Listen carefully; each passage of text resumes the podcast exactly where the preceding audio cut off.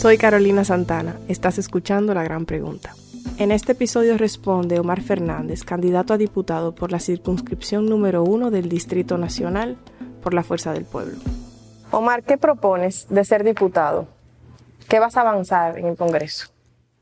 Bueno, te cuento, Carolina, que antes de definir cuáles iban a ser nuestros primeros ejes de trabajo, hicimos un estudio científico aquí en la circunscripción número uno para evidentemente entender con precisión, con data con información de dónde partíamos. Esta es una tarea que se asume con mucha responsabilidad, de manera que para nosotros era de vital importancia entender con precisión cuáles eran los anhelos de cada ciudadano, de los electores y evidentemente de nuestra circunscripción. Y entonces cuando eh, elaboramos ese estudio científico nos arrojó eh, una data que de ahí pudimos eh, escoger tres ejes principales de acción, son seguridad, medio ambiente y sostenibilidad y empleo, economía y emprendimiento. En el primero de estos ejes, que seguridad, de hecho ya yo hice un compromiso que en mis primeros 100 días, cuando yo sea legislador, voy a someter una, una instancia ante el Congreso para que se declare de emergencia nacional la crisis que estamos viviendo, sobre todo con el tema de la seguridad de la mujer y el feminicidio. Eh, es un tema que te confieso que pude ver en tus redes sociales que tú hacías un llamado en un programa de televisión en el que tú pedías que se revisara sobre todo el tema que me llamó mucho la atención, como tú lo llamaste, la legalización del tema a través del matrimonio de chicas menores de edad. Sí. Es un tema verdaderamente preocupante. Y cuando yo vi que tú justamente pedías que legisladores se hicieran eco de este asunto, pues yo te cuento que tú votes por mí o no votes por mí, igual te representaré y quiero que sepas que contarás con un legislador que le dará seguimiento a este tema frente al Congreso. ¿Favoreces la prohibición del matrimonio infantil? Por supuesto, claro. Es un tema que eh, desde ahí pienso que están los cimientos para empezar a mejorar ese tema, para ver el tema de la prevención, educación, empoderamiento eh, económico y financiero de la mujer, entre otras cosas, casas de acogida, es uno de los temas que tenemos previstos también para este, eh, reforzar en la ley más presupuesto económico, más recursos humanos, este, que estas casas de acogida también eh, sean más integrales, que lleve el tema de educación integrado, psicólogos. Tenemos que evaluar también el tema de daños colaterales a los niños menores de edad, por ejemplo, que están en presencia de, de esta violencia. En fin, eh, sería un proyecto bastante integral, revisar el marco regulatorio y evidentemente también hacernos eco de, esto que tú has propuesto en este programa de televisión que yo pude ver. Eh, ¿y, qué, ¿Y cómo votaría con el tema de las tres causales de interrupción voluntaria del embarazo? Que son, por si acaso, eh, el tema del riesgo de vida de la madre, nacituro inviable, es decir, que no podrá tener vida fuera del vientre, y casos de violación o incesto. Mira, la constitución es muy clara y habla eh, de que hay vida desde la concepción. De manera que me parece a mí que desde la concepción, valga la redundancia, como ya hay vida, hay que ser muy cauto con el tema. Yo te diría que evidentemente si representa un riesgo de vida para la madre, por ejemplo, este, y no hay otra alternativa, pues yo no vería eh, muchas más soluciones que, que darle hacia adelante con este tema. De manera que eh, en casos como este, la propia Iglesia Católica también se ha pronunciado al respecto y yo estoy de acuerdo. Eh, en casos de este tipo, yo pienso que si no hay otra solución, pues no estaría en desacuerdo con que se lleve. Con la primera causal. Sí, sobre todo. Okay. ¿Con las otras? Más o menos. Ok. Los ejes de las propuestas legislativas que presentarías en el Congreso serían cuáles? Bueno, el segundo eje de los tres principales que te había comentado es el de medio ambiente y sostenibilidad. Nos gustaría generar un marco regulatorio en materia de medio ambiente que pueda crear un código ambiental que vaya obviamente de la mano con este, los, los objetivos de desarrollo sostenible. Y ver de qué manera también podríamos nosotros impulsar la industria eh, de recalificación, reutilización y revalorización de derechos sólidos que nos permite impulsar esta nueva, esta nueva industria novedosa. Esto crearía evidentemente más emprendedores, más empleos, pago de más impuestos y esto pues autofinanciaría estos incentivos. Eh, quizá me voy un poco a, a lo municipal, pero quiero que se entienda que el rol del legislador moderno no es solamente el de legislar, es el de representar y muchas veces hay que representar también fuera del Congreso. De manera que yo como representante de los intereses de mis conciudadanos, no debo solamente circunscribirme únicamente eh, a, los temas que, a los temas congresuales y legislativos. De manera que yo me comprometería también a trabajar de la mano con la alcaldía para concomitantemente con ellos buscar un marco legal que pueda ayudar a hacer esta ciudad una mucho más equitativa e inclusiva, sobre todo para los envejecientes y discapacitados. ¿Crees que te resulta especialmente fácil esa elaboración de propuestas, ese mano a mano, ese tema de las campañas, por haberte criado en la política? Bueno, ciertamente tengo una ventaja en ese sentido, porque el haber estado expuesto toda la vida a compartir con colaboradores, con dirigentes tradicionales nuestros, eh, me da la facilidad de tener su contacto, que es lo más simple, pero a la vez, a la vez de las cosas más complejas. O sea, eh, nosotros tenemos una estructura nacional y aquí en la circunscripción número uno te cuento que ni siquiera perdimos una sola mesa electoral el 6 de octubre. De manera que eso este, nos ayuda en la campaña. Ni siquiera con el algoritmo. Ni siquiera con el algoritmo. Increíblemente, ni siquiera con el algoritmo. No perdimos una sola mesa. Donde mejor nos fue fue aquí en la circunscripción número uno.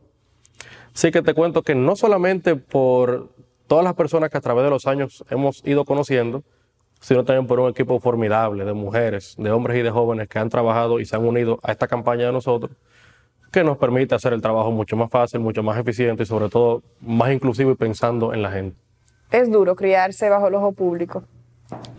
Es diferente. Yo quizás no sabría cómo contrastarte una cosa y otra porque no conozco lo otro. Pero es diferente. Eh, uno tiene a veces menos tiempo para compartir, en este caso con mi padre, eh, fruto de sus obligaciones eh, como presidente, imagínate. Pero aprendí a convivir con ellos a temprana edad, cuando era un teenager, este, aprendí a entenderlo y eh, al día de hoy lo respeto y lo admiro porque yo sé que él hubiese preferido estar con su familia, estar todo el tiempo que, que sus hijos necesitamos de él, pero por compromisos que trascienden, que le trascienden a él, eh, de carácter nacional, estuvo que él tuvo un momento determinado de su vida que estar presente más en aquello y lamentablemente no en lo otro. Uno termina por saberse endurecer frente a las críticas. Sí, aunque depende de las críticas. Hay algunas que nunca van a dejar de, diríamos, de lacerar tu corazón y tus sentimientos. O sea, cuando a mí me critican sin conocerme, te confieso que a mí medio me resbala eso, porque yo conozco de mi integridad, yo sé cuáles son mis valores y mis principios. Y cuando ellos me tildan de algo que yo sé que yo no soy, eso no me molesta. Pero cuando a veces se van a temas familiares, personales, atacan eh, a un hermano, a un primo, a, mis padres, entonces ya ahí, tú sabes, me, sí me genera una animadversión interna que, en ocasiones te confieso que me, hasta me ha hecho cuestionarme si de verdad en esto que yo quiero estar, o sea, expuesto a ese tipo de gente que con tanta facilidad y tanta ligereza podría cuestionar cosas de ese tipo. Y cuando te cuestionas, ¿qué, ¿qué ha resultado en el balance a favor de que procedas como hoy procedes en política? Que yo tomé una decisión, Carolina, una decisión que me conllevó mucha reflexión, pero es una decisión que yo tomé y pienso que no hay marcha atrás. Es la de que yo decidí no ser indiferente ante la realidad de mi, de mi país. Y yo veo la política como una herramienta para generar cambios de tipo social en la República Dominicana. Entonces, este, la alegría, lo distinto que me genera el yo poder compartir con gente que están perdiendo la esperanza y que en una persona como yo, tan joven, eh, apenas empezando a vivir, eh, ven sus esperanzas cifradas en nosotros, me genera mucha ilusión eso. O sea, te confieso que cada vez que una mujer, un hombre, un joven me dice, Omar, yo quiero que tú llegues porque hace falta tal cosa y yo sé que tú lo puedes lograr, yo no tengo a más nadie.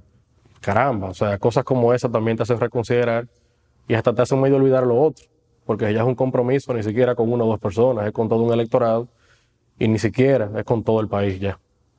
Hay gente que dice, hablando de fuerzas congresuales, que hay una cercanía entre Hipólito Mejía y Danilo Medina y una cercanía entre Luis Abinader y Leonel Fernández. ¿Qué de cierto tiene? Desconozco ambas cercanías. La verdad que, aunque de una puedo dar más fe que de otra. la, de Luis, la de Luis Abinader y Leonel Fernández, desconozco la cercanía que se pudiese pensar. Sí, al día de hoy hay alianzas de tipo municipal y congresual en algunas partes del país este, para poder llevar candidatos fuertes y bien apoyados y que ganen las elecciones. Pero no más que eso. En el caso del presidente Mejía y el presidente Medina, eh, no sé si hay algún tipo de cercanía más allá de lo normal entre un presidente y un expresidente, de manera que yo no podría decirte nada ni a favor ni en contra, ni ninguna opinión al respecto. ¿Y de cuál sabes más que de, de cuál sabes más y de cuál sabes menos? Yo creo que yo sé más de Danilo Medina que de Hipólito Mejía, definitivamente. De Danilo Medina e Hipólito Mejía que, ah. de, que de Luis Abinader y Leonel Fernández al de Leonel Fernández con Abinader, porque no hay ningún otro más que de, las alianzas que se han creado. De ese tienes información. De eso sí tengo información, de la otra no tengo.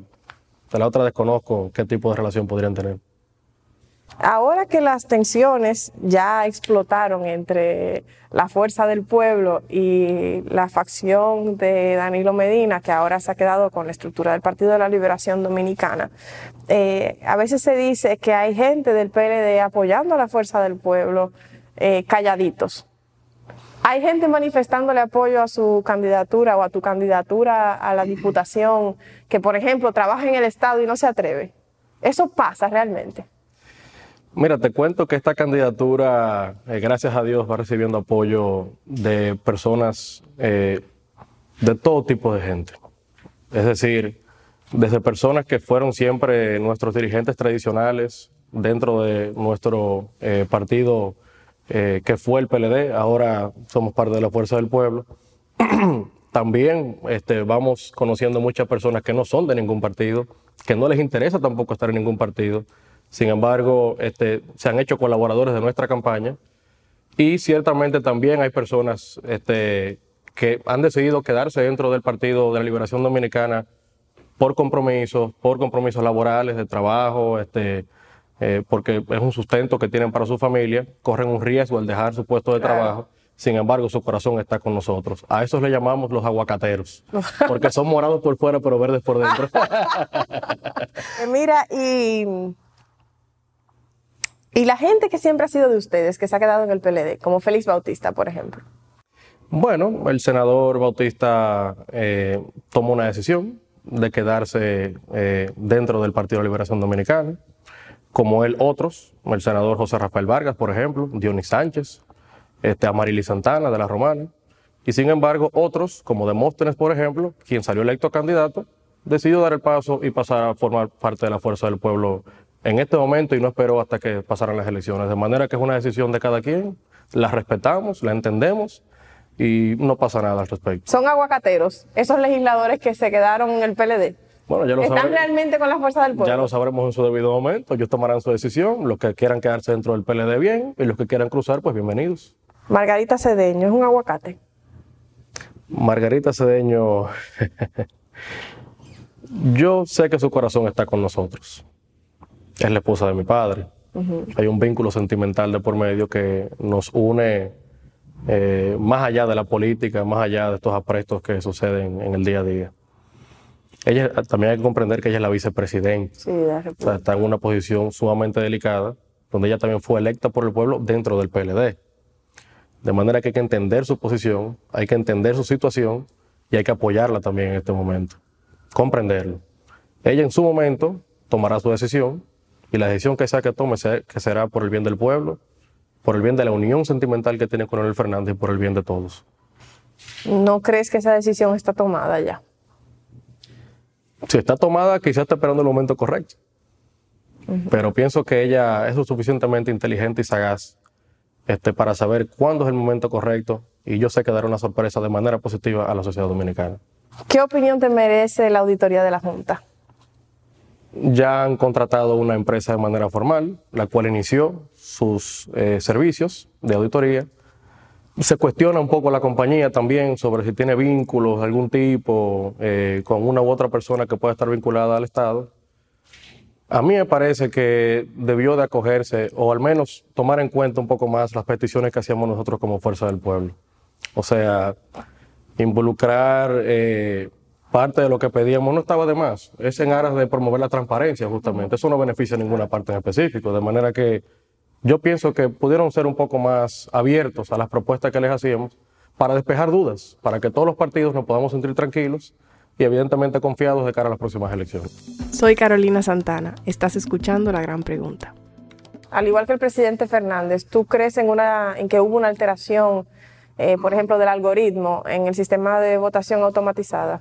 Sí, yo estoy convencido de que lo hubo, sobre todo por el comportamiento eh, en el último tramo de eh, cómo iban los números. un cambio tan drástico en un 89%, eh, a tan pocas horas de terminar las votaciones, este, evidentemente nos arroja una especie de duda de que algo hubo. Eh, la verdad se pudo haber manipulado. Evidentemente eso no lo sabremos hasta que no haya una auditoría, pero una auditoría seria como la pedíamos. Así que este, yo pienso que una auditoría técnico forense despejará muchas dudas sin embargo, no sé qué tan seguro me siento de que esa auditoría que nos entreguen a nosotros será eh, exactamente lo que nosotros esperamos que se hiciese. En lo relativo al algoritmo, la Junta, ¿negligente o cómplice? Diría más negligente. Yo definitivamente no podría jamás este, culpar, siquiera pensar que la Junta pudiera prestarse algo como eso. No lo creo. Sin embargo, pienso que sí se cometieron errores. Ellos admitieron errores públicamente y lamentablemente esos errores fueron en perjuicio de nosotros. Es lamentable, ya ocurrió y justamente lo que pedimos es que para que no nos ocurra otra vez ni a ningún otro partido, se hagan las cosas de la manera correcta. Eh, ¿Se espera un voto automatizado en las elecciones de este año 2020? De hecho, yo justo anoche revisé y me tocó que mi recinto es con el voto automatizado. Eso a mí no me llama eh, ni a preocupación inmediata, ni, a, ni siento que tengo un riesgo, ¿verdad?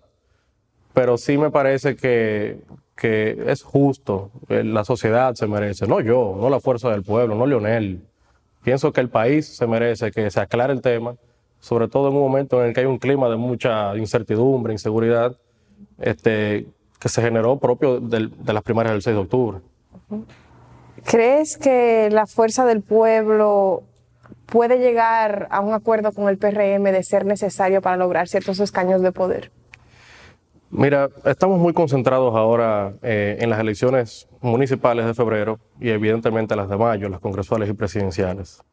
Estamos trabajando para ganar en primera vuelta, para que sea una victoria de manera contundente, que no quepa dudas, y de que el próximo presidente sea Leonel Fernández.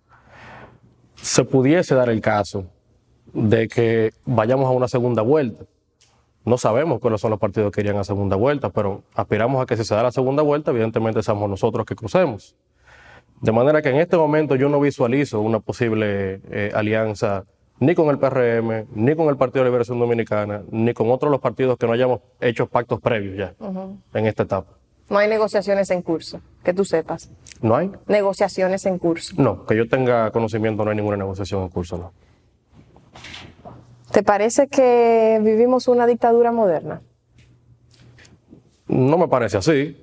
Yo pienso que vivimos en un pleno Estado de Derecho, eh, democrático, donde eh, no jamás pensaría que vivimos en un tipo de dictadura. Sí pienso que hace muy bien a la democracia dominicana que haya una nueva correlación de fuerzas.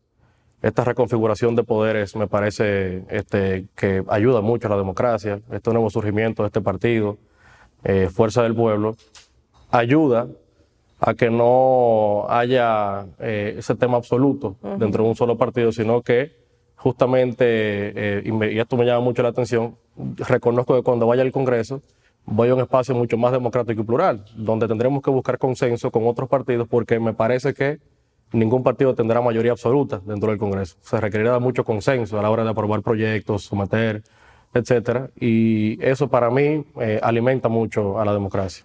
En algún momento circulaba por ahí una especie de imagen tuya, como si fuese un afiche a la alcaldía del distrito.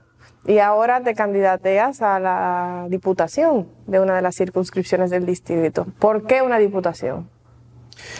Bueno, mira, te cuento que eso de los afiches de la alcaldía eh, fue idea de personas que luego descubrí quiénes eran, eran amigos que de alguna manera proponían la idea y este, ellos hicieron un ejercicio a ver cómo lo tomaba la sociedad.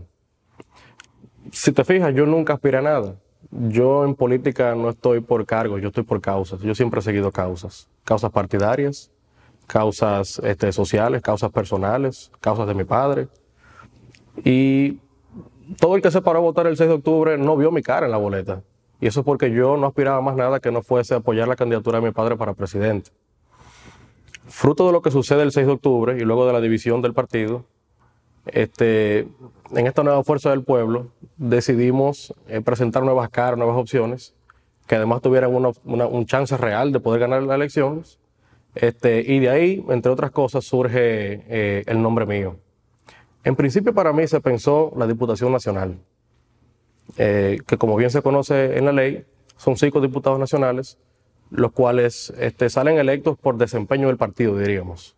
Este, nadie vota por ellos, pero por el desempeño del partido, al menos un 1%, sin representantes ante el Congreso, se le asigna una plaza como diputado nacional.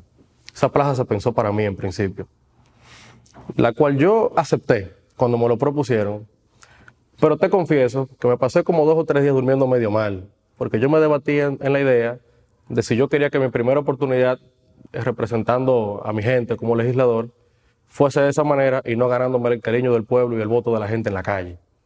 Yo esa idea me tenía medio contrariado, hasta que finalmente decidí este, que si yo iba a asumir una posición como esta, la cual requiere de todo el compromiso del mundo, este, yo quería que fuese ganándome eh, el respeto y el cariño de la gente mediante propuestas y, eh, e ideas. De esa manera entonces fui donde mi padre, le dije, mira viejo, te agradezco de verdad que me tomaran en cuenta, que el equipo vea eh, algunas cualidades en mí para poder representarle en este escaño. Pero yo les propongo lo siguiente, yo quiero que ustedes me den la oportunidad de yo hacer un cambio entre esa persona que se pensaba como candidato para la circunscripción número uno, que le entreguen la Diputación Nacional, y yo quiero fajarme en la calle a ganarme el voto de la gente, casa por casa, barrio por barrio, y yo estoy seguro que lo vamos a ganar. ¿Y qué te dijo? Bueno, se sintió súper orgulloso, me felicitó, me dijo de hecho que hasta me había tirado un pequeño gancho, que él había dejado mi consideración si yo quería o no, eh, si yo quería una manera u otra. De manera que le sorprendí porque al final eh, tomé la decisión que él entendía correcta y yo también. Así que por eso, así es como salimos candidatos a diputados. Es muy distinto eh, participar en la campaña, por ejemplo, de tu papá, en que es lo que hecho, eh, has hecho siempre, ¿verdad? En comparación con liderar una campaña propia, así sea dentro del distrito. Hay mucha diferencia. Es una dinámica distinta.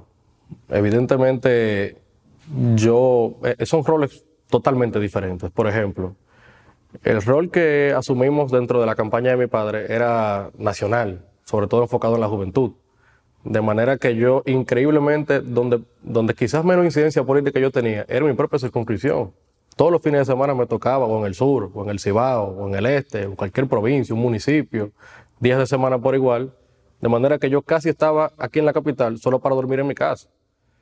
Entonces, ahora eh, cambió todo el tema. Ahora estoy asentado solo aquí en la capital, solamente en una circunscripción de la capital, donde estamos poniendo todo el empeño, el equipo, para llevar esto hacia adelante. Es distinto. Ahora eh, el foco está sobre mí, no sobre mi padre. Eh, lo cual nos obliga a trazar un camino, un camino propio, un sello propio, donde con nuestras ideas, nuestros proyectos personales y y, todo lo demás podamos entonces embarcar eh, esta candidatura en el, camino correcto. Es distinto, muy diferente. Eso de camino propio suena un poco como a una separación.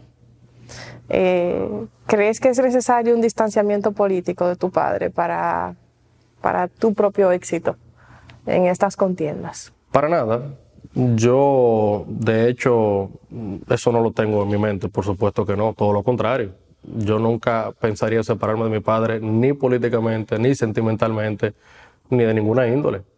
De hecho, este, políticamente, mi héroe es Leonel Fernández, o sea, a quien yo sigo, eh, a quien yo más admiro en la política nacional, es a Leonel Fernández. Ahora, yo tengo que forjar mi propio camino. Su historia y la mía son diferentes. Él este, nunca fue diputado. Yo con la ayuda de Dios y el voto del pueblo lo seré.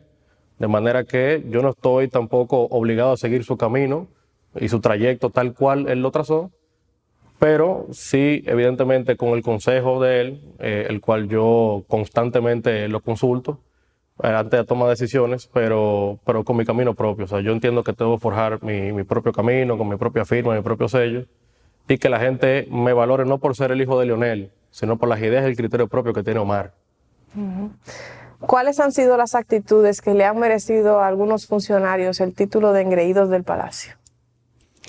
Bueno, yo no he tenido la oportunidad de compartir, ni siquiera encontrarme con ninguno de ellos.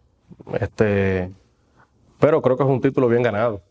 Yo personalmente pienso que el PLD se desvió. El PLD tomó un curso distinto al cual fue, diríamos, forjado, concebido. Y es la razón por la que ya no estamos ahí. Para mí el PLD fue secuestrado, lamentablemente. Y este es un título que, que verdaderamente se lo han ganado, son engreídos, pero son los engreídos de Palacio, como dijiste. O sea, el PLDista, el de abajo, eso es nuestro. Esa gente es nuestra. Con esa gente llegamos al gobierno y con esa gente volveremos a gobernar nosotros. ¿Y qué hacen esos engreídos? ¿Cuál es la actitud? Bueno, tienen una actitud este, claramente marcada de superioridad, de denostar al otro, este, de que poco importa lo que, lo que hagamos nosotros, de que nosotros fuimos lo peor que le pasó al PLD, de que lo que teníamos el, PLD metido en problemas éramos nosotros, lo que no permitíamos que avanzara el PLD éramos nosotros, y verdaderamente no es así. Ha quedado comprobado que no es así porque con este surgimiento de la nueva fuerza del pueblo, la mayoría del PLD se fue con nosotros. Y algunos de los que quedan siguen siendo nuestros, pero por compromisos laborales han quedado. De manera que eso quedará evidenciado en unos días. Eso que no me lo crean a mí, que le den tiempo al tiempo y que vean que en unos meses se llevarán una gran sorpresa cuando queden fuera de la contienda. Yo supongo que tu parecer, pero confírmame, es que por lo menos entre, por lo menos entre los dos candidatos de mayor votación estará Leonel Fernández. De cara a la situación nacional, parecería ser que nos vamos a una segunda vuelta, por, precisamente por esa ruptura del Partido de la Liberación Dominicana. Eh, entre los dos candidatos que nos iríamos a la segunda vuelta, ¿quién crees que se iría con Leonel Fernández? Al día de hoy. Sí. Me luce que Luis Abinader. Para mí, el candidato del PLD no pasa a la segunda vuelta. Que es su gran problema, ese es su gran reto. Debe ganar en primera, está obligado, porque si no, se quedó fuera y el PLDista votará por Leonel Fernández. Y entonces en la segunda vuelta ganaría Fernández. Ganaría Fernández, con el apoyo de la fuerza del pueblo, con el apoyo de la gente, del país, con el apoyo de los PLDistas que tenemos allá adentro todavía.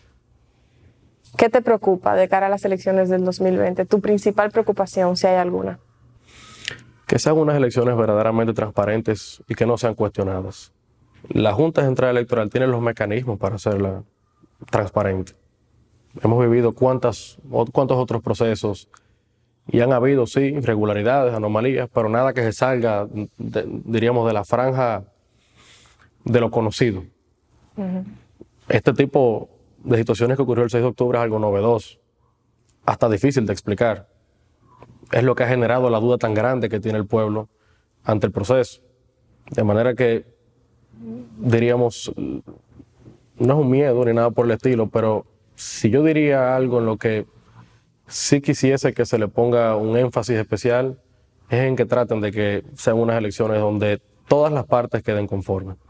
¿Cuántos votos se necesitan para que resultes electo como diputado de la circunscripción 1 del distrito? Bueno, este, hay un mínimo aproximado. Eh, estaríamos hablando de unos 8 mil, 9 mil, 10 mil votos más o menos. Y de ahí en adelante lo que uno obtenga. Eh, también está el método de Home, que no mucha gente lo entiende, pero es un método que por desempeño del partido, este el partido se hace de escaños, que de manera casi obligatoria le tocaría a, a personas que ostenten la candidatura dentro de esos partidos. De manera que de los seis escaños que hay, eh, los partidos que mejor les vaya tienen más posibilidades de hacerse de esas plazas, aunque algunos candidatos inclusive puedan sacar menos votos que otros que no puedan resultar electos. Debes de ser uno de los candidatos a la diputación más jóvenes, por lo menos en el distrito, si no el más. Me parece que sí, este, quizás haya otro, no estoy seguro. Lo que sí también me parece es que de ganar, en el Congreso probablemente yo sí sería el más joven de todos. De manera que eso me pone un reto especial, pues este, no solamente por el hecho de ser joven tengo que hacer un buen papel, pero porque tengo un compromiso primero conmigo y luego con mis electores y la gente de hacer las cosas bien. Hay, hay estigma con la gente joven en la política, la falta de experiencia, eh, es una desventaja. Se escucha, me parece que no. O sea, el tema de las capacidades no va necesariamente de la mano con que tú seas, este, con que tengas más o menos edad. De hecho, hay personas de mucha más edad que nosotros este, que no hacen las cosas, a mi juicio, bien. Eh, y, sin embargo, nos llevarán, podrían ser nuestros padres. Y yo creo que yo puedo darle clase a algunos de ellos.